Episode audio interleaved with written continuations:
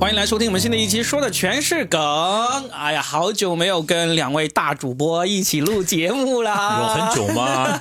真的是很久，因为最近呢，我们深圳半个月了啊对，又遭遇了一波让大家不要到处跑的这么一个行动啊，所以我们终于放出来了。终于放出来了。呃，我是主动出来的，主动的，哎，海峰是主动在单位里面睡了一周是吧？呃，对，睡了一周。睡了一周，这个感觉如何？其实这是第三次，哦，你已经是第三次了，，对，但是睡了两周，其中有一次是可以临时睡的，还好。是不是单位有你喜欢的人呢？呃，每次 就明明我领导说，爱工作，我爱工作，明明领导说。，明明领导说海峰这次不用你的，说不，我要来。我一定要来，领导，我的被子已经准备好了，我的洗脚水啊、浴巾啊、因为小内内啊都准备好了。因为没人替你搬，哎没有，我觉得峰哥还是因为可能被那个需要的同事里面一定有他喜欢的人，嗯，这还用说吗？反正我不在那里面。反正我是男人，我懂。每一次隔离的时候，我们都是不同的同事。就燕瘦还肥，白瘦幼，好了，我们不瞎扯，不瞎扯哈。今天呢，其实我们是想要很认真的录一期，将来等我们白发苍苍之后还能回听的一个节目的啊，也跟峰哥刚刚从这个单位睡七天这个事情有点相关的，就是。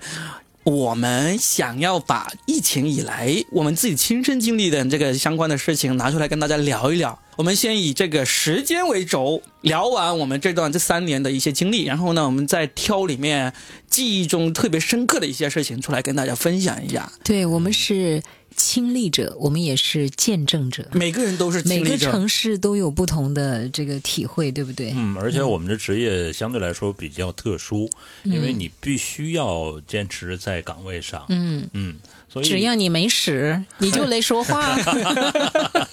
哎，来来来，我们先从最最初最初最初的时候开始，最早第一次我们感受到这个阶段开始，你们最早是什么时候感受到的？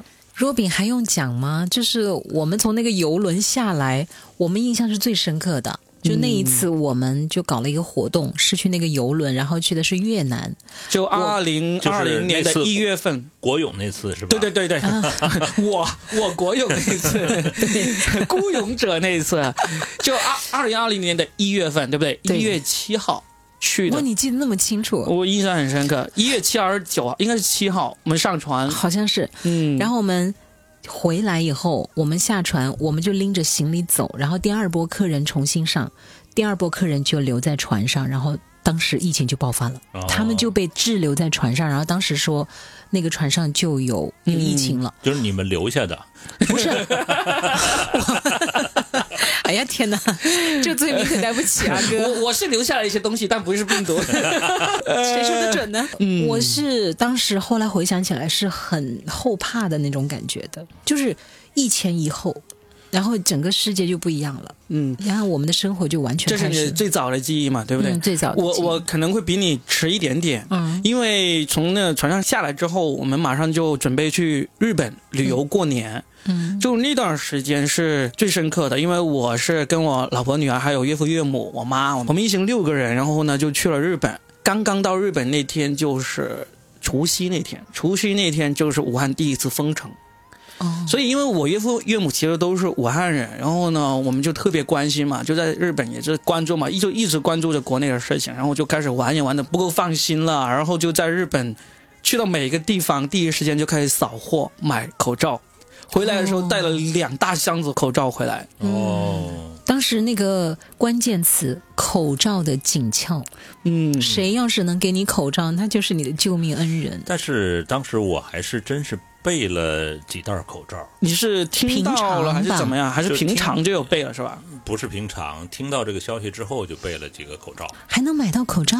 开始大家还没有抢的时候，我就买了，意识到了是吧对，哦因为我知道这个是必然，因为 SARS 我是经过的，嗯在那个时候。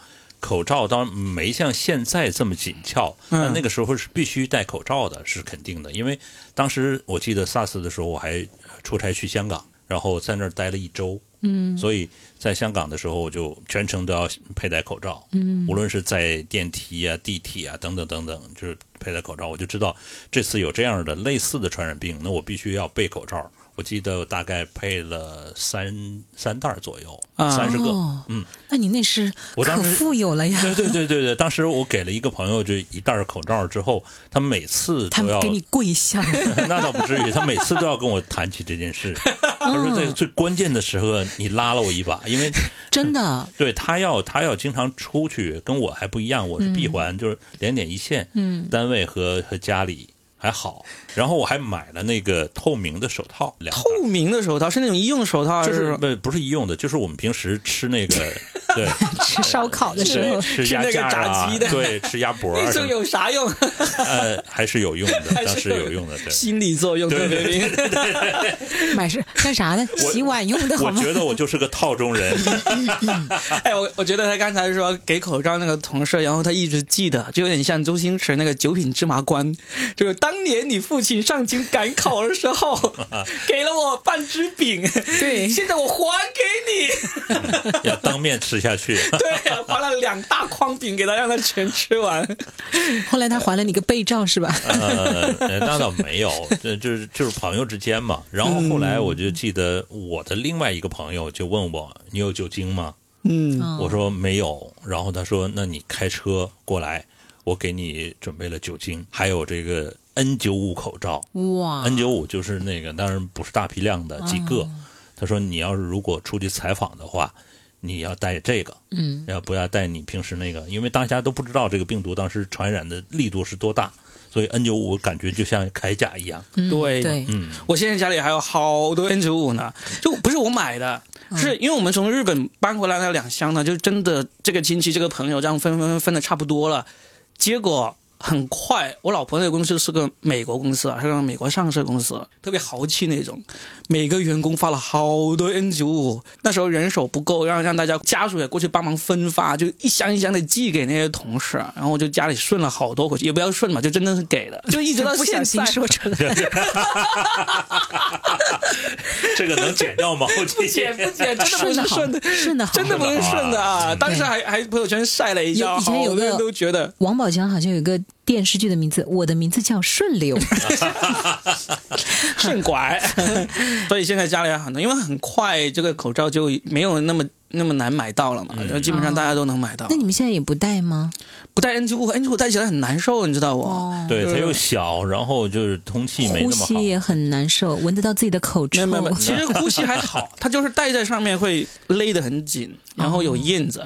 它现在都是戴那种最普通的那种一次性的。嗯，就是当时为了口罩，为了这个防疫用品，还真的是着急了一段时间。嗯，但基本上也就到了四月份左右吧，好像就已经不是急需品了。我当时有一个做脱口秀的朋友，他还那段时间他就觉得。还做什么脱口秀？我去做口罩，他就去到处找厂家、找供应商，那就折腾了一轮，然后最后也是，呃，就亏了不少钱进去。但是当时有一些是赚了的我。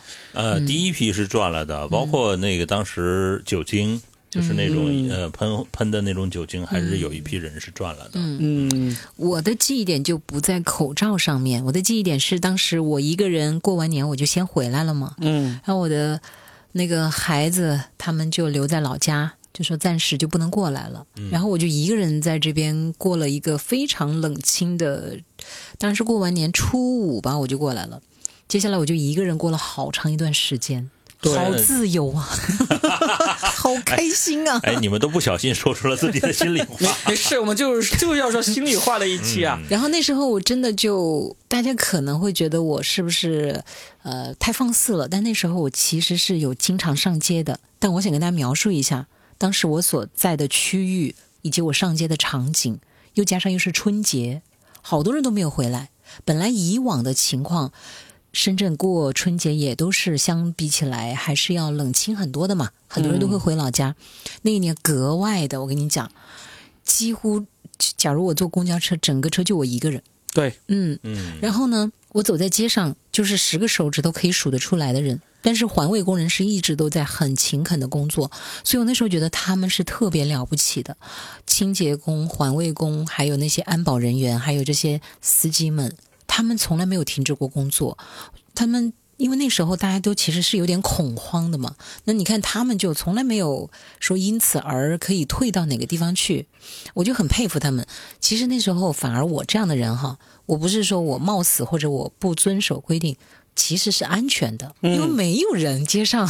哎，我发现那时候跟现在还真的是还挺大不同的。因为你想想，我们大概就是春节后嘛，就二零二零年的大概是二月份、三月份的时候，嗯，一直到你看武汉是四月份解封，呃，封城解封的嘛，嗯，就是那两个多月的时间，就是那时候是其实没有所谓的什么足不出户啊、上门服务啊这些东西的，嗯，全靠你自觉。我那时候其实是随时可以出去的，但是那两个多月，我有一个印象最深的就是我们年轻人还下有时候会下去去买点东西啊，出出去一下。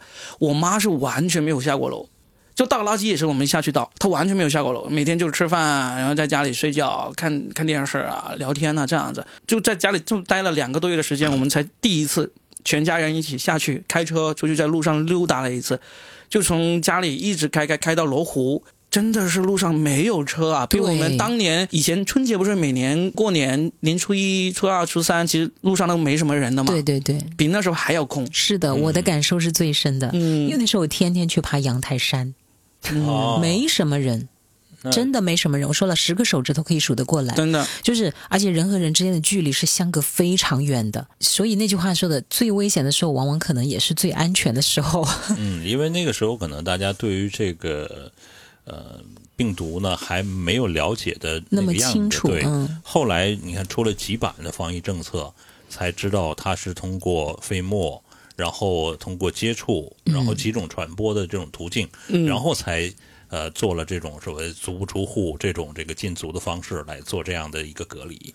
开始呢，其实大家呢知道有这个病毒，然后开始先联想。零三年的那个 SARS 是怎么样的？零三年 SARS 呢？我们当时是戴了口罩，我当时也是新闻工作，然后呃也去了这个很恐怖啊，说这个重重灾区的一个香港，然后去到那儿，实际上我回来之后也没感觉到怎么样，然后也没有这个隔离等等等等，所以依照当时的这种经验，只要戴口罩，然后勤洗手。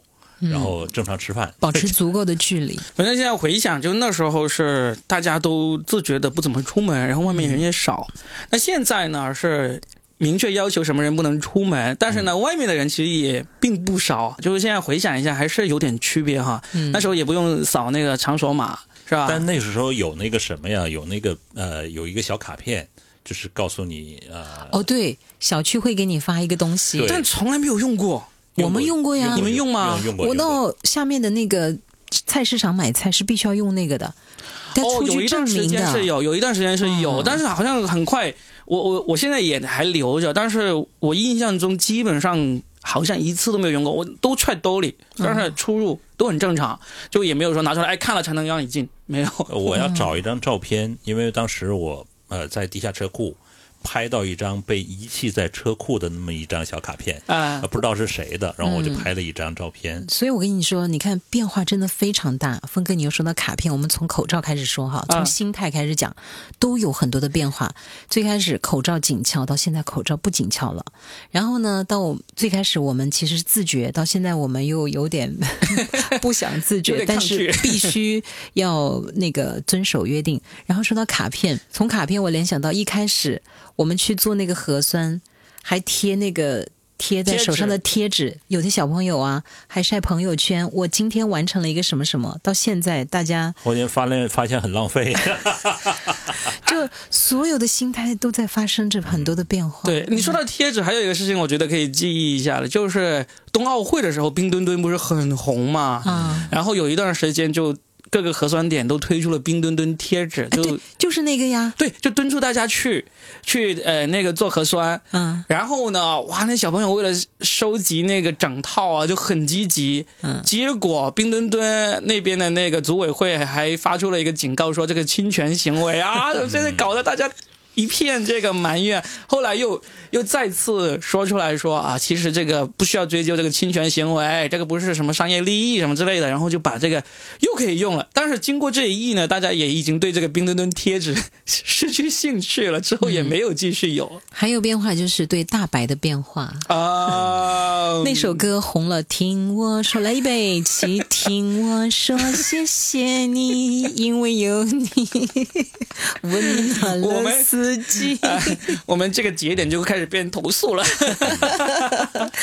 到现在为止，大白也，哎呀，中间也有很多让人泪笑的地方。对，但是嘉倩刚才说那首歌确实是很有意思的一个记忆，就是嗯，那些家长要求小孩子做完这个核酸之后，对这个大白防疫人员跳这个“听我说谢谢你”这个舞，也是引起了很多争议啊。哎，这个倒还好，引起争议最多的不是跳拉丁舞吗？小朋友跳舞还好它本？身是一个什么呢？是一个偶发事件，然后做一个呃表示感谢就好了。但是很多事情他刻意了之后呢，其实就讨厌了。对啊，关键是什么呢？就是孩子，你要这个呃，要到那儿去展示一下自己，这个就讨厌了。就是就像我们春节，来来来，嘉倩，来过来过来，来 Robin 来表演个节目，表演个节目，钻背首诗。吗？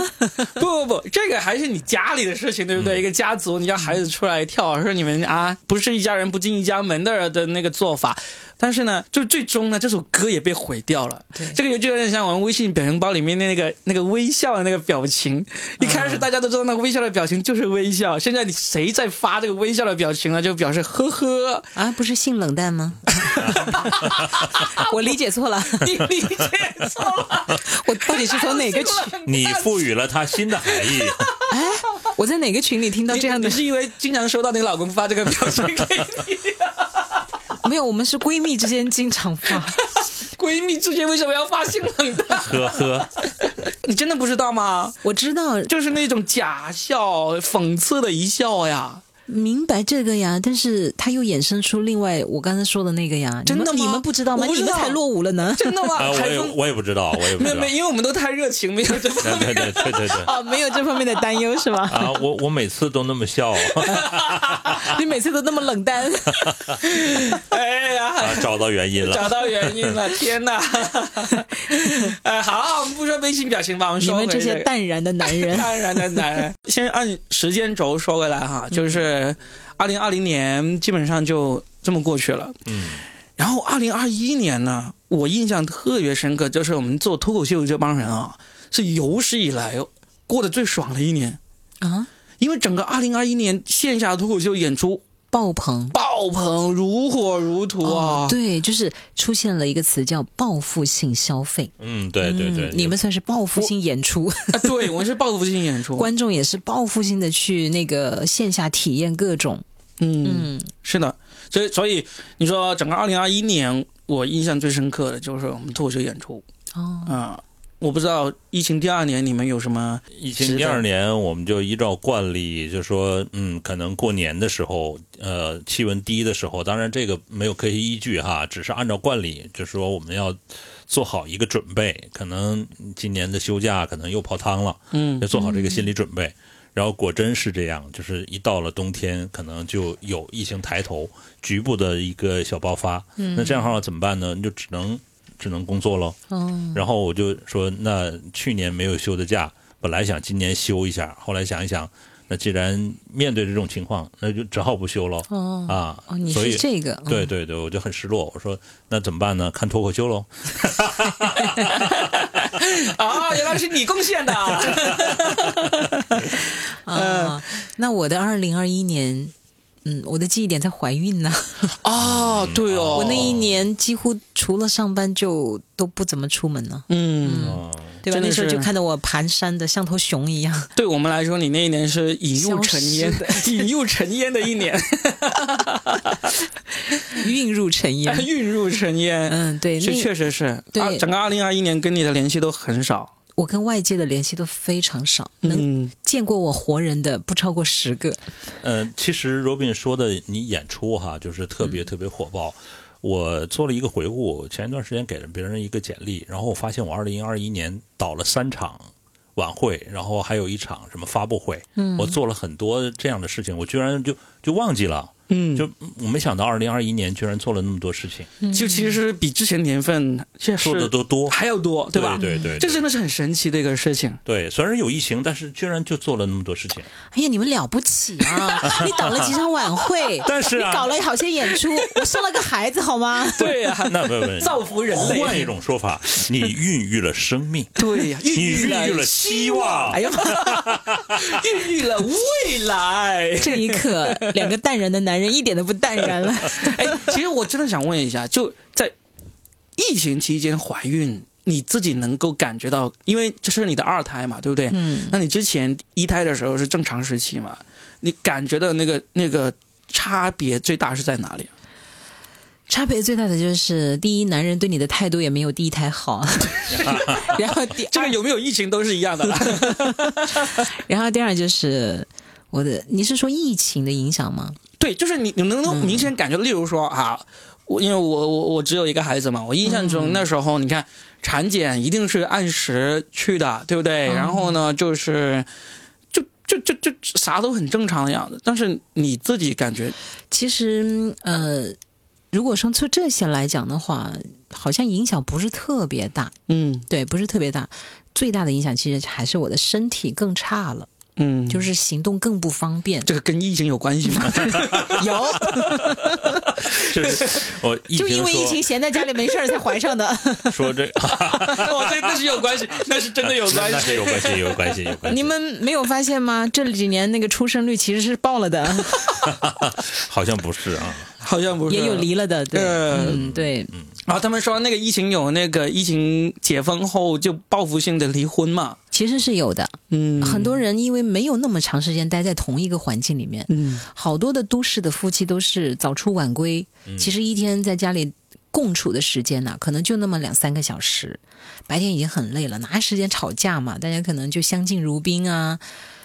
一下子疫情把大家都关在家里，我觉得那个时候也是短视频爆发的一个时机，就是那段时间短视频出了好多那种很有才华的、搞笑的、神丑的，一下子也是就迅速把那个短视频推到了一个风口嘛，因为大家都闲着无聊嘛。确实，我发现好多好有才华，就是一家人在家里面，我当时印象很深刻，有一家人在家里演各种动物呀，就是吧，对演蜈蚣啊什么之类的。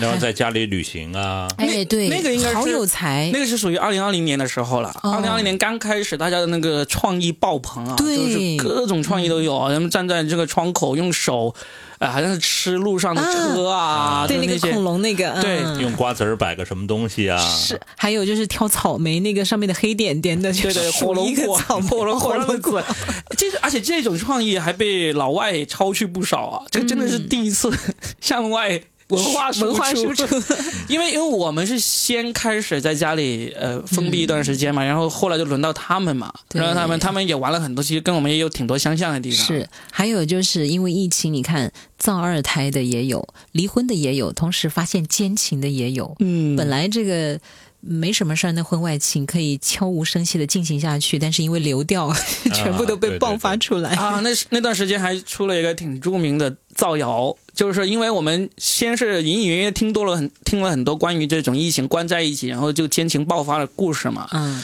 后来就有一次某个地方突然间就疫情大爆发，然后就有人造谣说了一个什么哦，双城倾故城事之恋。啊，对，倾城之倾城恋。之恋，哇，那个谣言全国都在传啊，就是就是说他们因为要去跟这个奸夫见面啊，就跟这个情妇见面，后来被警方批爆出来是假的，假的，然后就抓起来了。嗯，对，这个也是很值得记忆的一个事情，你看不说还真的就忘了，对啊但是一说就都想起来了，都想起来，就、嗯。所以我就是说，这期我们就是想要用这个啊，我们的记记起来一下，就是以后能够在我们起来。在我们以后老年痴呆的时候 拿出来对听一就听。当佳倩的女儿长大之后，才发现原来自己是因为疫情，原来是爸爸妈妈闲得慌，把我给闲出来的。不是，就是我不是我妈生的，我是疫情催生的。所以我是一个有情有义的人。对啊，二零二一年就是牙签就生了个娃啊，我们呢就做了很多，真是做了很多事情，我就不想不知道，这一想吓一跳。嗯，是真的啊总结了一下啊，对，你那几台晚会也是哈，就是你看，本来以为好像是不是被耽误了，实际上回头一看，还做了挺多事儿的。真的比以往做的更多。嗯嗯，是真的，是是，因为我就说嘛，脱口秀是最明显的。我自从开始玩脱口秀之后，我所有的记事都是以这个脱口秀作为这个时间轴，就是这一年。脱口秀发生了什么事情，然后我又生活又有什么改变这样的。二零二一年真的是你是很明显看到整一个演出的数量，还有这个收入什么之类，都是做脱口秀有史以来最好的一年。诶，你们不是应了那句话吗？叫做“三年不开张，开张保三年”。那是卖古董。但他们这个不正好印了吗？这三年好多人没开张。之前一直在开张，但是没有那么陆陆续续，没有那么猛，就一下子就是相当于。呃，二零二零年上半年就基本上好像跌到了谷底，嗯，一下子从二零二零年下半年开始，嘣嘣嘣嘣嘣嘣往上涨涨涨，二零二一年一直到二零二二年的一月都是在往上涨，结果今年一月份就到了顶峰。哦，拐点就来了，嘣，又跳下去了。其实我觉得吧，这跟疫情有关系，应该联系到什么呢？人的情绪的一个释放。嗯，他需要快乐的东西，需要吐槽，需要这个呃有人跟他共情，所以才这样。这个是一个，但是我们的那个跟这个人的一个需求，呃，这是相关的。但是真正还是受到这个政策的影响。你像今年，我们说二零二零年一月份是顶峰，为什么突然掉下去呢？就是二月份开始。然后从深圳，深圳开始的，然后就这个城市封，那个城市封。哦，我知道为什么了。大家是不是又忘了一个事情了？就是张家界的那场演出，当时引发了整个疫情的一个大爆发，所以可能后来对演出就有一些限制啊，张家界什么演出？我完全不知道哎。张家界有一个对呀，现场的一个还是户外的演出。对，因为那里有几个病人有，所以一下子它的感染面积就很大。你想，当天晚上看演出的有。好像几千人呢，关键是各地的人。对，各地它的流调涉及到的省市太大了。不是，我们不是因为呃这个原因啊导致演出行业，而是整个整一个所有行业都是这样子啊。你想想，深圳是今年春节开始，嗯呃除夕那天晚上开始出现第一个，记不记得？深圳是除夕晚上那天出现第一个，然后就一直各个一个一个小区的封。一个个小区的封，然后直到我们三月份来了一次深圳的一周的全程，呃，静默，嗯，对不对？这深圳疫情以来，二零二二年三月份第一次进行了一周的静默，嗯，然后这个事情一直到现在就，你看现在九月份，嗯。八月底九月份又来了，又来了一波。这次他们网上不是说了吗？深圳我们不封城，我们各区静默。但是事实上呢，这次静默呢还是有一定的效果，就是比其他城市呢，我们时间比较短。嗯，因为你我就住就就有这个感受。嗯，因为我有呃其他的同事在这个沈阳，然后在上海都有这样熟悉的人。他说：“你那算啥呀？才一周。”我们这才叫时间长。我说那没办法，特区嘛，我们能能 控制得住，所以我就住一周就 OK 了。哎，好多城市其实我真的挺心疼他们的，我也无法想象，如果我要是在那样的城市被关三十天，嗯，或者更长的时间，这日子咋过呀？真的，那人也过来了呀，是能过来，能过来，这个这个是。哎，反正我们不往那方面去说嘛，还是说说我们的记忆嘛。嗯，那深圳今年就我们刚才二零二一年说完了哈，二零年二零二一年。我再想一个，嗯，就是连着你那个演出来说，我想说一个的是影院，影院的这种，哎呀，陆续倒闭呀，然后真的让人挺心疼的。因为我记得疫情刚开始没多久，很多人开始就是呼吁对影院的一个关注，有一个话题我当时参与了，就说。在疫情之前，你看的最后一部在电影院看的电影是哪一部？我记得特别的清楚，我看的那个电影。理查德·朱维尔的《哀歌》，我当时看的最后一部在影院的电影就是这个。看完之后，很快接下来电影院就纷纷就不准再进去了。然后我们家门口就倒闭了好几家啊！我就记忆点是特别深刻。那不会是因为你们家门口本来就开的太多了？谁家门口能有好几家影院？真的不少哦！我家附近可能就有三家，起码有三家。是啊，哇哦！因为现在开影院好像还挺多的，是真的。因为它有的也不是说规模很大。对吧？嗯就是那种中型的。嗯嗯，但它上座率往常来看还不错的，嗯因为你想在疫情之前，其实一场电影对于大众的消费来讲还是没什么问题的，一个电影四十左右的一个票价是吧？嗯两个人去看八十块钱，一个很愉快的一个时光，那时候那时候挺好的。对，在嗯做节目的时候还送电影票。对呀、我们经常跟影院合作的。对对，所以疫情确实给很多人带来了这个灾难式的，灾难式，但是说摧毁式的。但是嗯我又想跟两位说一说，不是说一点好的，啊，可能是我们三个特别幸运啊。我有感觉好像这三年来，至少我自己是没有怎么受受过苦的，就疫情的这三年，没有真正的受过苦。嗯，你们有吗？你们有这种觉得此刻正在受苦的这种感觉的时刻吗？就是无论从经济还是从精神还是从身体，是吧？嗯。我确实觉得我也很幸运，就是并没有遭遇那种断崖式的，无论从身体到心灵还是经济，没有遭遇断崖式的。当然嗯有一些影响，但就是说我们不能说别人怎么样哈，我们就只说自己，嗯嗯，就感觉好像这三年来真的没有真正的对，但也有一些变化咯，就是你的嗯消费啊、你的支出啊，肯定是有一大部分的缩减的，包括你的整整个生活的计划都是要被打乱的，重我没有重新规划的。嗯我有部分的，嗯主要是生了个二胎。嗨，我几乎有的全都是变好的一些变化，所以、嗯所以只能说是很幸运。嗯海峰哥呢，有没有？我倒没有像呃嘉倩那么说断崖式的，我只有牙疼式的。啊啊啊啊！对对对，哎，我们可以，反正基本上按时间回顾差不多嘛，我们可以讲一讲这三年来有没有哪一些真的是印象特别深刻的事情。来，嗯海峰先从你的这个断牙断牙牙牙断 牙痛似的。牙痛是是怎么回事因为？我这个牙齿本身就不是特别好，然后呢，可能经常要去见一见牙科的医生。嗯，之前呢，你随便约下医生哈，你大概可能约哎下周三来一下吧，然后我就去了。嗯，现在约医生我都小心翼翼的，呃，有时间吗？说，哎，时间倒是有，但是不太合适你来。我说怎么不合适？我合适合适。他说现在因为疫情的原因哈，一段时间可能每个街道可能哪个地方变成高风险了，然后我们这儿正好是高风险，再加上这个牙科这个东西，你要涉及到口腔，哦这个感染性是最强的，所以你要考虑你要不要来。那一个医生这么说跟你说话，你还敢去吗？对啊，你还敢去吗？你肯定说，那我考虑不去，然后就只能嗯就忍着，特别疼，忍着疼。忍着，就是你只能忍着。你要补牙或者怎么样，你都能忍着，忍着，终于哈放开了。然后那个牙医说你赶紧来，然后这个给你安排时间，然后约约的时间，去了之后，哎。解决掉了，我觉得好像人生又恢复到正常的状态。嗯，但是牙这个东西，你天天要用它，对不对？所以它嗯，可能有的时候会反复。会嗯耍点小脾气，不太高兴啊！你每餐都要用牙是吧？喝点稀的不行吗？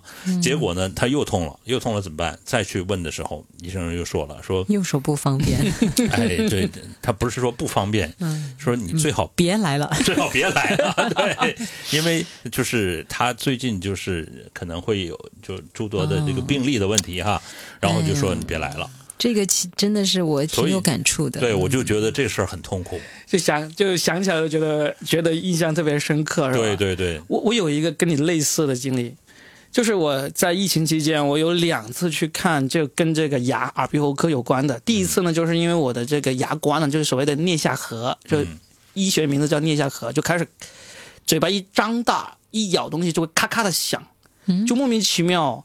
你想，我疫情期间说话比以前还变少了，这样我这个这个牙关会出这个问题。就我大概是在二零二零年的时候，流水不腐，户枢不蠹，说少了，所以少了，那是不润滑的，是吧？反正就是看医生。为什么在家里不跟老婆多聊会儿天啊？那些段子不给老婆先听一听吗这？跟老婆嘛，那肯定是行动的了，话那么多干嘛呀？然后就去医院，去医院呢，最好笑是那个医生，因为我是挂了号去的，他也不像你去之前还要还要沟通一下，还叫你不要来，我就直接就就杀过去的，就去那个市二医院，那个医生就全程戴着两层口罩，跟我说话，嗯然后就跟我说：“你这个应该没什么问题，你回去吧。”他的口罩没有摘，我的口罩也没有摘，然后我就去看了个牙科，啥？你没有摘口罩，他给你看牙医？他就不看，他就他就他就听我描述了之后，然后他说咔咔响嘛？然后让我听一听，我就咔咔咔，然后跟听听他说哦，这个呢挺难治的啊，你先回去什么热敷一下啊什么之类的，就就啊，就就把我给打发了。我只听过那个悬丝诊脉，你这个叫隔隔罩诊脉，隔罩诊牙，隔靴搔痒，这个隔山打我牛我。有点觉得，好像这些医生是真的是他首先能够判断你有多严重。嗯，那在他看来，我现在发现了，我这个颞下颌笑现在是没得治了。嗯我已经花了一万多块钱来治，没得治了。就是好不了的，所以那个医生那时候肯定他知道我这个好不了，啊你，这辈子就就伴随这个咔咔声活下去吧。所以呢，他也就无所谓了，就就反正这个是一只是一个稍微不变，并不是什么痛不欲生的绝症那种东西。他他就懒得连口罩都不要摘了，我的不摘，他的也不摘，然后就把给打发走了。这是第一次。然后最近也有一次，就是说我声带炎嘛，前段时间我不是声声带炎，然后就去那个拍了个片，做了个喉镜，就说我那个有声带息肉嘛。嗯我就拍完之后拿着这个片去看医生，就就我拍片的医生和我片子出来之后就看的是两个不同的医生。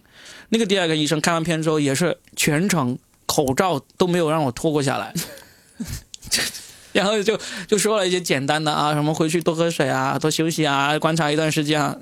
又打发回去了，就是我发现耳鼻喉科这种啊，就高危啊，真的是高危，他真的是可能是能不让你跟他面对面就不要面对面，反正是对哦我的经验就是给我造成了非常大的困扰。呃，天哪，我还真是闻所未闻。，对，这个是真的是疫情以来，你说看医生跟以前有一个很大的一个区别，嗯，嗯，这一点。然后还有想起哦，我又想起刚刚才说到受没有有没有受过苦啊？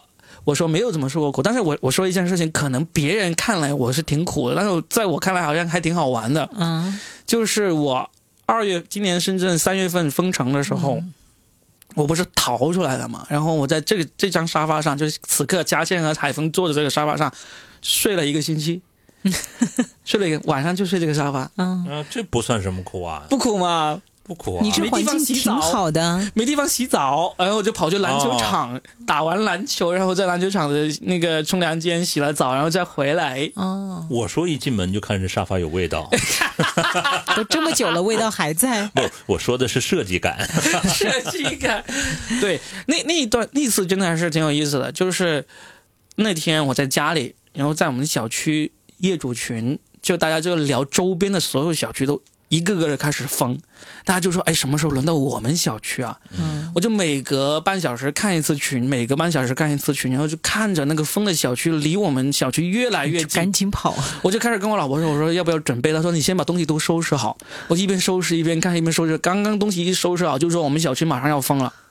你这个描述有点像那个电影里面的逃荒哎，真的，跑路，跑路对，我就真的跑路，就就拖着两箱行李就拖到地下车库一扔上去，然后就轰就开车出去，开车出去就看到那个那些工作人员已经在我们小区开始开始在在架那个水马，那个红色的那个那个塑料、嗯。塑料水马在架，就就就沿着小区走，看到我们旁边那个小区已经已经在封了，我我还认识旁边小区的一户人家，我还拍了张照片发过去给他们说怎么样，你们封封了没有？他说哈哈哈已经封了，走不了了，很开心的样子，真的好有画面感哦。真的，嗯。就我就我就开着车，然后呢就逃逃到了我岳父岳母的小区，就然后老婆女儿也在那个小区嘛，我们就说啊，我跟岳父岳母就住在那个小区了。结果在那个小区住了一晚，第二天我就来到这个办公室开始工作，嗯，开始工作就工作到两点多，我就跟跟老婆说，我说今晚就不回去了，因为太晚了，不想回去。其实是我是嫌岳父岳母给我安排的床不够舒服，啊，我就想不回去，我就在办公室睡，你直接你直接就是嫌岳父岳母吗，还怪那个床，真的是。哎其实也是找了一个借口而已找了个啊。借口，然后我就睡到早上七点多，嗯，我老婆就打电话过来了，说你不要回来了，这里我们的小区也被封了，当时当时呃，你的这个神态和这个表情是什么样子是？开心的，我猜也是。对就很好笑，就是他们小区封了，然后就叫我不要回去，因为因为是可以进去的，只能进不能出嘛，嗯，对，就他们就让我在外面，我也是不想回去，我就说我每天给你们买新鲜蔬菜水果，然后每天去送东西进去给他们弄得。很殷勤的样子啊。对，就好像很殷勤的样子，而且好像是在很悲伤的样子。对对，就就就是去监狱探监一样，每次拿新鲜水果啊肉。然后最搞笑的是，我老婆还觉得我一个人在外面流浪很惨呐、就很同情，就很同情。就第一天呢，本来你又是功臣，又是可怜之人，哇！又是为了工作，哎为了养家赚钱。对，从此以后你是不是在家里的地位就是终于站起来了？若饼站起来了，像那个林志玲的萌萌站起来，加油加油加油哦！肉冰冰站起来，硬起来了，肉冰。你别说，那次还有个很搞笑的事情，就是第一天我就开始买的各种肉啊、菜啊这样子拿回去嘛，然后我老婆就收拾了一大包这种呃衣服呀、被子呀这些东西，想要从小区里面拿出来给我。你们隔着那个铁窗是不是流泪了？，对，隔着那个铁栏，但是是他是不能给我东西的，就是我能送东西进去，他们小区的人是不能送东西出来给我的，对对只进不出。哎呀妈呀！第一次遇到，哇，他可生气了，他就把东西就在那跟那个保安吵起来，吵起来呢，然后呢就跑，保安就说你去找我们领导，他就真的跑到那个小区那个领导那里去吵，人家就说不行，你一定要出去的话，我们就这样叫人来，呃，就反正就是吵得有点僵那种，就最后出不来，他就很生气，他就觉得。我给他准备的东西送进去了，他给我准备的拿不出来，他觉得很内疚，就觉得我一个人在外面流浪很惨。哎，有可能他只是表面给你看呢。对对对，我以为也是做出来很内疚啊，然后转眼我走了之后，我就发现那个支付宝到账五千元，啊 他就说拿去买东西。哎呦，啊！所以若饼，其实你是盼着再来一次是吗？对对对，我说明天还有吗？你应该盼的是每个月都应该有那么几天，就觉得很好笑这个事就浪的。有理由啊！你这带带薪休假哎，是啊，这史上最长带薪休假，真的。其实啊，我就是做节目的时候也跟别人聊过风控怎么怎么样哈、其实我我一直有个遗憾，什么遗憾呢？就从来没被那么封过，是吧？从来没有人给我送过菜。你小心哦疯了，你你小心哦！你要不要敲三下桌子重新说？不是，就是从来没享受那种待遇。说你看别人都给你准备好了啊，有我看那个有牛奶，嗯，什么蔬菜，你一定要小心啊！上一次我也录过了一期，找了三个脱口秀演员来聊讲完就被封，他们之前被封的经历，然后有一个女脱口秀演员，她就说她从来没有被封过，第二天她就被封在了公司。啊，封在公司还好啊，哎那不是好在哪里？连洗澡都不方便啊！还好。那我这次你看主动的这个闭环管理，嗯，就都很好。你看，没觉得那是因为，你们单位大单位什么都有，好不好？啊所啊以，所以峰哥这一次你看皮肤变细腻了，对关键是啊，面胖了，面色更红润了，整一胖的人胖整一个回春了。对呀。所以所以第二春第几春了，郭哥？哥？我就觉得你看啊，就是佳倩说幸运的，然后 Robin 也说幸运，我说我也是幸运的，因为两次主动的这次封闭呢，都是为了工作坚守在岗位，然后没有像就是像 Robin 那样在铁窗，然后接着 接纳的啊，然后有铁窗泪来一首，我完全不用考虑我我洗澡怎么洗，然后我吃饭怎么吃，我只需要就是我做好我分内的工作就好了。然后、呃平时该没看的电影，然后看一下，然后平时没看的书带过来，嗯，依旧没看。拿来当枕头了是吧？对，就是因为你没时间看书，你当也静厕纸你也静不下来。就像你们说的，同事们在一起啊，聊聊天儿然后时间就那么过了。嗯，你刚才说到“铁窗”这个词，还真的有点像，因为那次那段时间我是每天就买这种东西回去给他们嘛，嗯，就不能直接给，就是给了那个呃大白他们先消毒，然后呢就放到里面的桌子，他就从里面的桌子拿，就是两个人相隔至少有个五六米的距离，嗯，然后他东西拿了之后呢，我们就是去到旁边那些这些铁栏，就是这些这红色的这种水马。隔着的地方就有一条大缝，互诉相思情。对，，隔着这个缝就就开始聊天，然后呢，因为隔着缝其实就距离就很近了嘛，嗯，然后大白过来说不行，不可以这样子，要远一点，要隔着至少三米以上这样子，就扯着嗓子聊天，就真的有点像这种 去探监。就你记得有一个电影叫做什么《穿条纹睡衣的男孩》吗？啊，我看过那个。那聊那个苏轼的那个小轩窗，人家是正梳妆，你们是小轩窗，默默流泪，相对无言，只泪有千行，只有泪千行。但是对呀不对呀，有流量啊，有流量。为啥不用这个电话来聊呢？也可以看到这个电话聊哪有意思？一定要面对面聊。你你你还记得疫情期间有一个故事吗？就是一对情侣，男的在香港，女的在深圳，嗯他们就跑到那个沙头角那边、莲塘那边，隔着关啊，嗯，隔着关，用望远镜看对方，用望远镜看着对方，然后再打电话聊，还能看到看到对方挥手。你们都不知道的吗？就沙头角那边那个故事。用望远镜看对方，对然，后就是在那个莲浪漫呢。莲塘与沙头角之间的有一段，嗯，呃，那个距离是最近的，就哦香港和。恒星花园，我是吧？知道了我我不知道具体有哪个位置，但是当时新闻还报道了，我们都专门写了段子，什么什么所爱隔山海，山海皆可平，什么天所爱哪。隔疫情，什么 疫情皆可平。我我怎么通过这个，我想起了我这个有一段网恋，很短暂的网恋，嗯，在很十几岁的时候，哦我还以为是昨天呢。十几岁的时候，呃，然后那时候很穷，连那个二零零卡都打不起。嗯你们知道那个二零零卡吗知道？知道便宜一点的电信卡对，幺七九五幺，然后电话，IP 电话都暴露你们年龄了。然后还是街上那种公用的嘛。那时候一个网友，他就大家为了省那个电话费，就约定好时间在 QQ 上面只能上两个小时或者一个小时，就留言说晚上几点钟，然后我。嗯，然后打哪个公用电话，然后就响三声，你不要接，就知道是我打给你的。就是我跟那个网友，就不要接，然后什么意思啊？就是知道他打了电话给我，我们不用说话，我们说话是在 QQ 上留传言。递爱意对、啊，就知道此刻我在想你。对、嗯但是就不要 Oh 接。为了省钱呢、十几岁嘛啊。那你可以想想想摩尔斯密码呀，就是叮叮叮叮叮叮叮叮叮。对呀、智商不够啊！就是每次电话铃都是摩尔斯密码嘛，这样一样省钱啊。没有没有，我那时候就为了要听到，比如说约他晚上九点钟，他就会打那个号码，因为我会留言给他打那个哪个号码嘛，因为我会打给他的时候，他那边也会显示。一个号码对吧？然后他就会打过来，我就在旁边听三声。这个时候，我为了听那三声，我就支开旁边要给打电话的人。真的，别人来打，我说有事儿有事儿，赶紧走开。其实也挺浪漫的哈，回想起来。呃电话亭一霸。哎，有一个这样的电影，嗯，有一个这样的电影，你们看过吗？嗯，它整个的影像、剧情、枪杀全部在一个电话亭里完成的。那个讲哦那个是，但那个电影是讲婚外情的。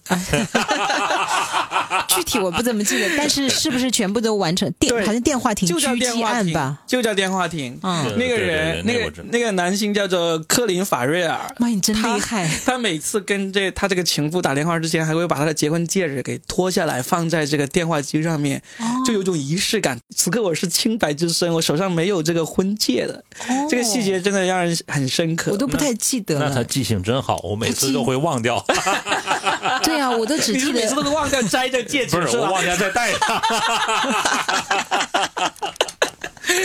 哎呀，海峰哥果然是回春了啊！峰哥已经疯了。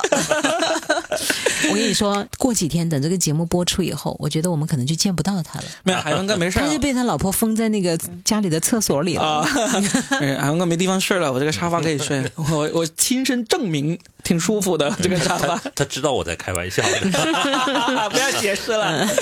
嗯，哎，说完看看还有什么印象特别深刻的事情没有？我这我练了一段时间的字儿啊，啊练什么字？就练钢笔字啊。就在家里的时候。对啊，那段时间我庞中华，为什么？就觉得自己现在都是在手机上打字嘛，或者电脑上写字儿，真的好丑啊！因为现在要给孩子啊填一些资料，每次一填，包括你现在去很多小区，不是有的时候也要填你的身份证啊、姓名啊，对吧？来访登记，发现自己写的好丑啊！真的，我怕有一天，假如我不小心被暴露了，大家来检查我的，发现跟那个鸡写的一样。啊就是流掉的时候是吧？对，万一哦暴露了，我觉得太丢人了，所以我在家里稍微还练了练，但是现在依然写的很丑，嗯，啊，就练了大概半个月左右的字，嗯，嗯我觉得其实还挺能够修身养性的，嗯别的不说，然后就看了好多电影，嗯，也看了一些小说，就其实，呃，偶尔文艺的话讲啊，偶尔生活按下这么一个暂停键，不见得是件坏事情。包括偶尔跟家人长时间待一待，嗯，有时候我觉得也是有必要的，对不对？嗯就反而能够让你慢慢去思考很多问题。嗯，所以你现在的字好看了吗？丑啊，就是你花了时间练字，最后证明了说是练不好的，是吧 证明我的耐心还是不够，慢慢写就能写好，但是一快其实就会很容易乱。张大千，嗯嗯。啊，草书哈，嗯，对，你我有收获，我有一个呃，你说到收获，有一个跟你这个练字，你说起来我才想起来的。我今年上半年写了一本书，哇哦，嗯，十万字。哇哦，先是为了写一个课程，就是有人来找我说你你写一个这个脱口秀培训相关的课程吧。然后完了之后，就课程写完之后大概有七万多字，嗯我就找了个出版社，就就问他有没有兴趣帮我把这个书给出出来。这样他说有兴趣，我就扩写了，把它扩写到十万字。就基本上是今年十二月份之前应该是能够出版，因为现在已经、哦，就是已经是第二稿了，已经修改到第二稿了，所以今年应该会是在今年完成的一个事情。出了一本书，我我在想 我的事情要不要讲，哎哎，啊，我没有讲过，你也写了一本，我真的写了一本，哎呀，哦但是我的那个跟你那个完全没办法比，我就自己写了个爱情小说，啊，写完了没有？马上就要十万字了，我的天但我没有跟别人说过，哎，我没有跟别人说过。那我真的们不是人吗？不是我今天第一次讲了，因为我是听他讲了以后，是吧？若比你也不知道对不对？我不知道，完全没有听你说过写了一本小说。是的，哇哦，我太好了！但是我觉得我写的很不好，不要急，你先把它写完。对啊，因为书这种东西呢，有一个著名的作家叫海明威，嗯，这是他非常著名的一个一个呃一句名言，他就说所有的第一稿都是屎。这真的海明威说的，你去查一下。他，你想想，诺贝尔文学奖得者是吧？多么厉害的一个大文豪。嗯他非常明确的有，他说所有的作品第一稿都是屎，但是呢，你后面你能够把它打磨成黄金，是真是香。但是所有的鲜花都长在纸上。节目变成一个有味道的节目。我是真的，我其实是有点不太好意思讲，因为我中间不是看了很多东西嘛，然后原来我其实只是想把它写一个小小的故事，但是后来我中间不是都停了很久没写嘛，我后来我没看到你那个伟大的那句话啊，我看到的是给你。我有 我看到的是一句话，就是完成比完美好。是的，嗯、就是我虽然觉得我写的不是很好，但是后来觉得我应该给我自己一个交代，就是把这几个人物写完吧。可能写的很粗糙，或者说很没有水准啊，文笔也不行啊，剧情也很邋遢呀，怎么样？但我总觉得我都已经写了几万字了，我就干脆把它写完吧。嗯，但是很痛苦，很好，就写的过程很痛苦。是的，但是你会逼着自己完成这种感觉是很爽的。但是完成了之后不那么急，你就可以放一段时间，然后呢再改开始打磨它，嗯打磨它，就是你把它打磨了一次完整了之后，就可以考虑去找那个出版社呀，这样子去去找。虽然我自费出版吗？出版完了之后就送亲朋好友吗？然后给他们垫桌脚吗？是这样子，我我这次。因为我其实我翻译过三本书嘛，但是那三本书都是别人找我翻译的，所以其实我是不知道那个出书的流程的。哦，但这一次我是完完整整知道出书的流程的。我而且我特意去请教过一个作家，深圳的一个作家叫钟二毛，哦，我听过他。对他其实出了很多本书嘛。啊，黄彤彤我也去请教了，就是广州的一个女作家。哎，我很喜欢她，是吧嗯对，我就她做工号很厉害了。对的对的嗯他以前写专栏，她也写过很多书，我买过她的。对对对，我就问了他们一下，就是出书的一些经验嘛。就是说，第一个就是你书，你基本上你自己已经完成了完成度，你自己是满意了之后，嗯你可以去找那个。现在是这样子，出版社你不要去找，因为基本上现在出版社呢都是一个纯的一个呃卖书号以及赚钱的机构。真正现在出书的是那些出版商，我们称之为书商。嗯，出版公司，呃，例如什么果麦啊，什么三联啊，你像三联这么著名，的他们其实都不是出版社，他们是出版商，还有什么中信啊，这些都是、都是出版商，就找这样的出版商联系上，然后呢，看他们有没有兴趣帮你出这本书。是不是要先把书稿发给他？对的，要发给他。就是你先把你这个书的一个概况啊，就跟他们说清楚。然后呢，他们也需要，呃，如果需要你整本书发给他，他会也会要。他有可能因为出于保密的原因，还没有签协议的话，你还不用整本发给他，你可能发某些章节啊一部分给他也没问题。然后，如果这出版商没有兴趣出的话，那可能就真的是只能自费出了。嗯自费出的话，这时候才去找那个出版社。嗯出版社会卖书号给你，他会告诉你，我帮你出这本书成本就是他们的成本要多少，基本上你可能得要备着个一两万的这个价格，才能把这本书给印出来。当然印的话还有这个书的成本啊什么之类的。印出来之后，例如你你一开始你就自己印的话，你印个几千本，或者说一千本，一千本应该是最低要求了，有低的一些可能有五百本。嗯然后呢，这本书就是你自己卖的了。这个这个找出版社找找找出版商有个很大的区别，就是出版商他呃。出版商他一开始他会答应帮你出的话，你不用自己出钱，对不对？他帮你出出完之后呢，卖了书之后能够给你这个版税，就每本书你能拿到多少钱。然后他其实一个更重要的作用就是帮你卖书，你不需要自己去吆喝，他有他的渠道。嗯去卖。但是找出版社自费出书的话，就基本上所有的钱你都自己掏。然后呢，这书印出来之后怎么卖都是你的事情。嗯，这就是找出版社跟出版商的一个区别。哇，哦好厉害啊！对，就是也是因为 区别其实就是一个写多一点，一个写少一点。写多一点是别人替你卖，写少一点儿自己家里那少占点地方。不是写多写少，而是因为找那个出版商呢，他会判断你这本书有没有销售价值？对和潜力，，对以及他觉得能够增值的，因为其实现在书还可以就是。呃，它有很多的扩增嘛，比如说影视的改编呢、嗯或者说其他的一些附加的东西、啊。我也稍微的了解了一下下，但是我又觉得我的水平还是很一般吧。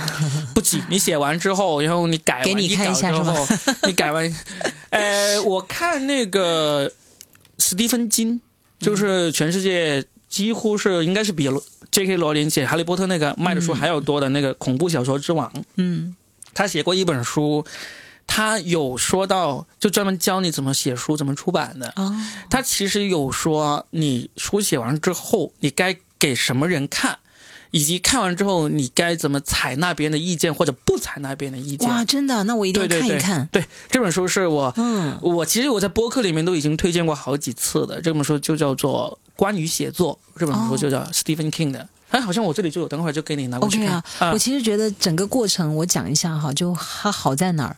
它好在就是，嗯，第一，它让你对文字其实产生更多的敬畏。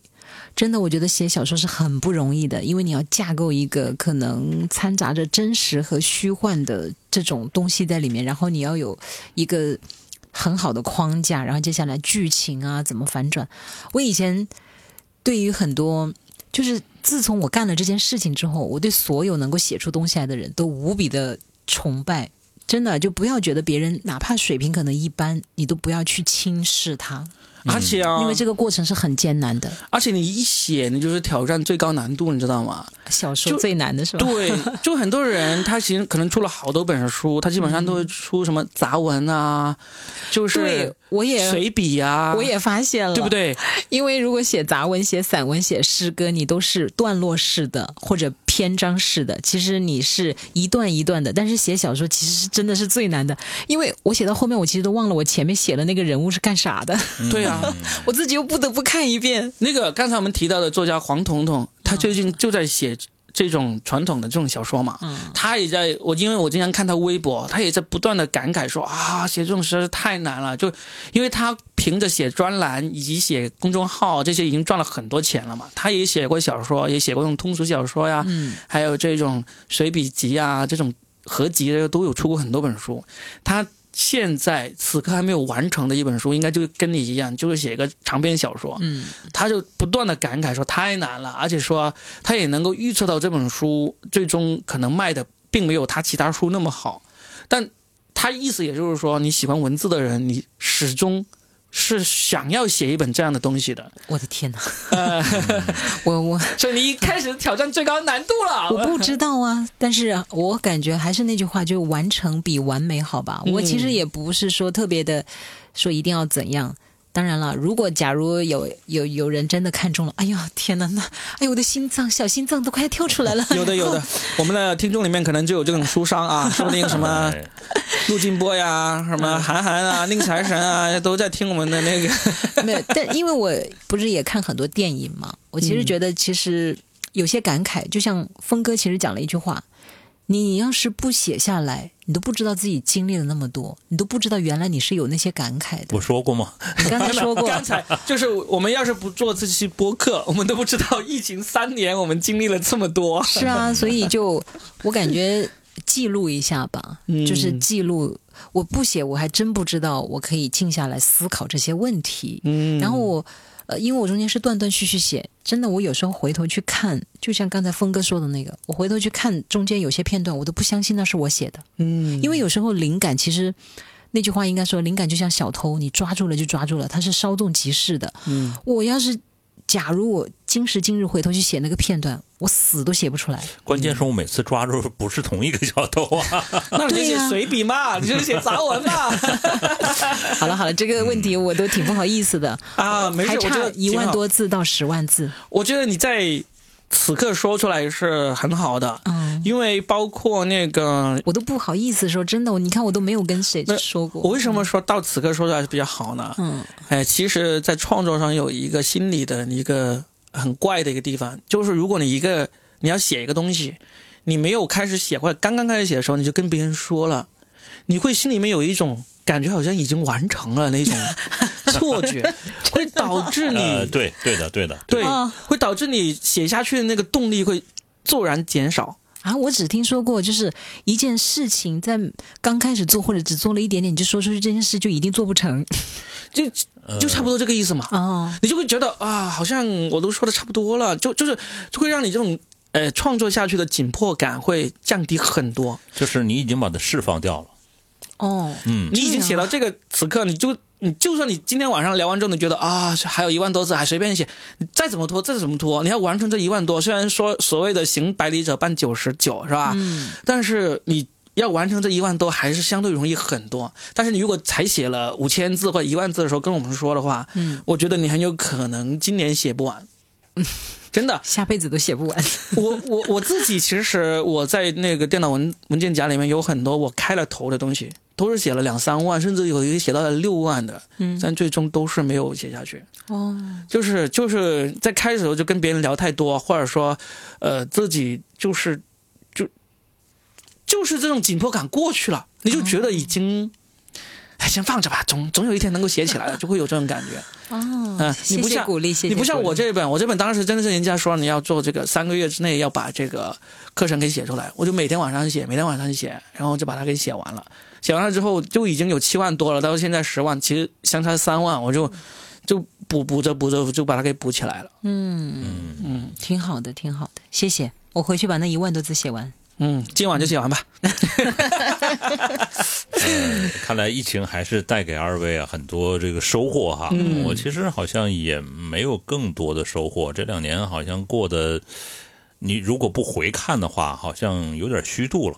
因为什么呢？感觉看书啊、看电影，好像这两年的书和电影出来的佳作特别少。我不知道二位发现了没有？嗯，好像对，就是可能这个大事件过去之后，它才会有有一个呃人才有一个反应，然后一个一个思考才可以。我们正在经历，好像就很少。当然，最近还是有很多电影还是不错的哈。峰哥看很多电影的，是吧真的，但是峰哥有时候又不怎么在节目里讲不是，我其实看完我基本都忘掉了，啊。啊，基本忘掉了。峰哥看的很多电影非常的小众、优质，而且是我觉得峰哥的认知有时候，为什么你下了节目以后跟我聊得更深刻？峰哥，你你回去把你看的电影你稍微整理一下，我们下期找一期专门聊电影呗。嗯。呃，其实，哎，其实太小众的电影你聊吧，没关系的，嗯。就是因为我们不光是聊电影，电影是一个切面，从或者它是一个引子，从这里开始可以引发出很多的话题啊，对不对？嗯，你比如说你那个法兰西特派那部电影，其实我到现在我没看完没看完，啊，没有完全我我把看完。它看完了，我对，因为特小众那部电影，嗯。是讲一个杂志社的，嗯，但是它的那个色彩、它的架构太高级了。真的，嗯，回去就大概列个十来部、十部、八部，甚至五六部。我跟 Robin 也经常聊电影。对对对，聊电影很有意思的，就是不是我们基本上不会就一部电影太深入聊太多，因为你要聊得很深入的话，真的你要对这部电影有很多的研究。其实我特别怕聊这个，为什么呢？因为我每次看完电影之后呢，我会有我自己的这种感受，但是我一看别人的影评，哇，就是因为你看我影白评，看了。就是因为你看影 不不不评，嗯，我我现在我们不看影评，但是我们看那种深入剖析这些这部电影一些幕后啊、细节啊、彩蛋啊这些东西，那这样子谈资就多了。嗯，但是你真正看那种传统的影评啊，从他这个导演想要表达什么呀，他他呃这个主角有一些什么挣扎，这些真的很聊得很闷的。我有一个经验哦，不知道大家认不认同，或者你们有没有感觉，就是在看一部电影之前，真的不要听太多的声音，嗯，一定会影响你的判断。我好几部电影我就有这种感觉，就是我因为听了太多。东说一句，西说一句，说他好的，说他不好的，夸上天的，踩到地下的。最后我看那个电影的时候，我的脑子根本就没有办法集中精力观看这部电影。所以我发现我都是别人的人生，嗯，我都是别人的二手经验。《阿凡达》和《泰坦尼克号》我到现在没有看全。就是因为被影响太多了，被被剧透太多了。对对对，对，你就没有办法融入它了。我也是不喜欢被剧透，但是我去之前，我很愿意看到它的那个评分。就是如果它评分实在太低的话，就不管我有多么想看这部电影，我基本上都提不起这个兴趣去看。啊，那你这样被评分绑架也不太好吧？不会绑架，嗯这个参考，参考，就是你嗯真的看到他四点几分、五点几分，就不管你多么喜欢看这个题材，你真的是哎，我跟你不一样哎，不想去看。逐梦演艺圈我就看，那你是为了挑战自己嘛，对不对？嗯，对呀、因为当他呃也不叫神丑啊，其实因为现在有比他更差的，真的，他那个都已经不算是最差的了，嗯，就是为了了解一下到底大家骂他什么。啊，你这个是为了工作或者猎奇，对，但我很多时候看电影就是为了愉悦嘛，就是他，所以呢，就是多少都要看你，你不要说太低了，你六点几分也要吧，你六点几分都没有，真的是不想去看。你会错过很多好电影。对，嗯，六点几分以下的不可能有好电影。是这样会，我觉得会，就每个人的角度是不一样的。其实我看电影呢，我更在乎的是那个电影在某一个情节或者某些画面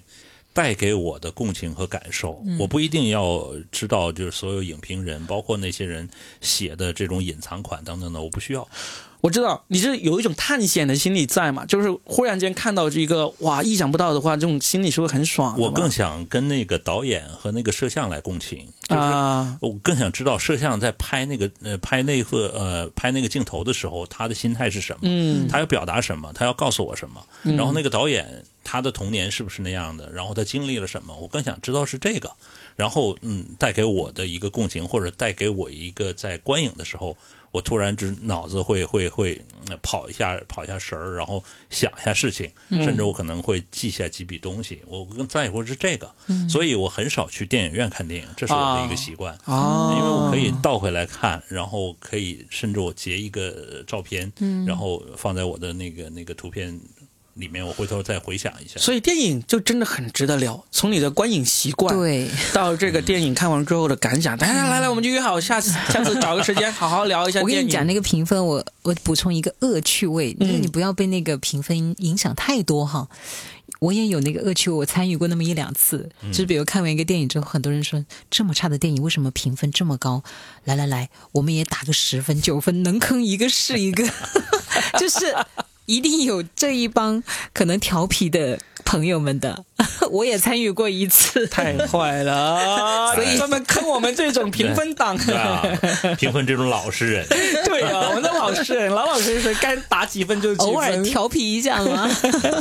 好吧，来来来，我们今天呢聊了一个多小时啊，疫情疫情啊一直到聊到后面，我们再聊疫情吧。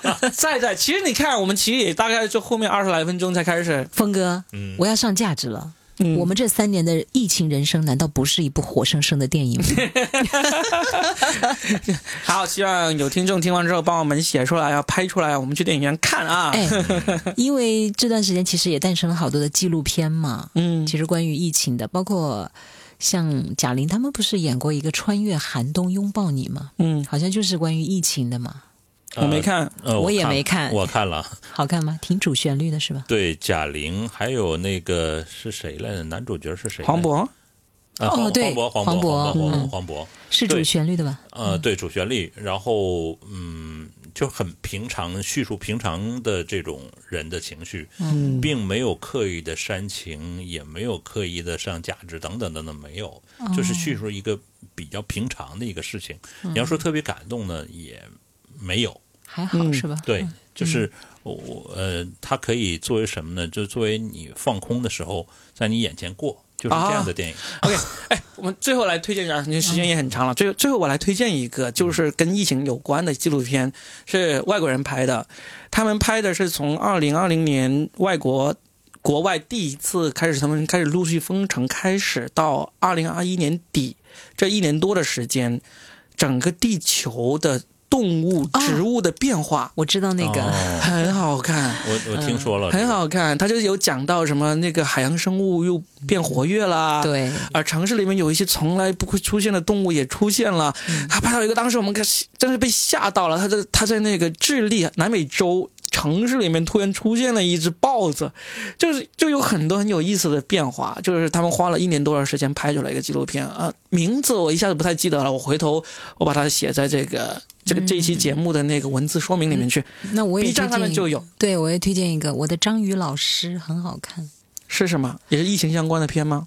嗯，它不是跟疫情相关，但是实际上我觉得在疫情这三年里面，如果有一些困顿的朋友可以看看，他其实讲的是一个摄影师，一个电影的从业者，他到了大概四十多岁左右吧，也是一个中年男人的可能人生的一个拐点，反正他那时候就迷失了方向。找不到自己的存在感了，于是他回到他的家乡，在一个是什么洋我不懂啊，我的地理很差，太平洋还是什么洋的一个小岛上面，那是他的老家。他回去以后，他又是一个父亲，又是一个丈夫，又是一个儿子，反正这一刻中年男人的这种困顿吧。这个时候他就开始去潜海，然后他就跟拍了好几年，也是哦专门拍那只章鱼，我知道了，很好看。我看了看了这部片子，我觉得很好看。嗯我其实很后悔没有去那个大屏幕看那个，因为我感觉就是大屏幕有吗？有引进吗？嗯没有啊，但是在啊 B 站上也可以看。嗯嗯，但是我的意思就是，章鱼说话，对就聊天儿，嗯就是他和章鱼的整个的过程嘛，他把章鱼称为他的老师。啊，嗯，我觉得那个很好看，就可能比一般的这种动纯动物的拍摄又好看一点点，因为它是整个相当于它融入那片海和章鱼的整个跟拍呀、它拍它的成长，最后死去，就。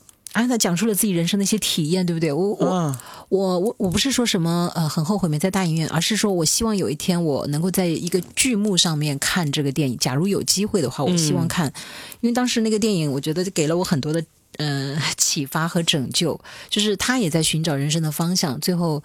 他沉入了一片海底，他在一个不会说话的动物身上，就是去找寻答案。他慢慢的去，他不是刻意找寻答案，而是在他身上突然之间，他学到了很多很多东西。嗯，就我想，人到了一定的阶段，我们是遭遇了疫情，他是遭遇了人生的这种呃 变化，变化，呃，嗯以及迷失。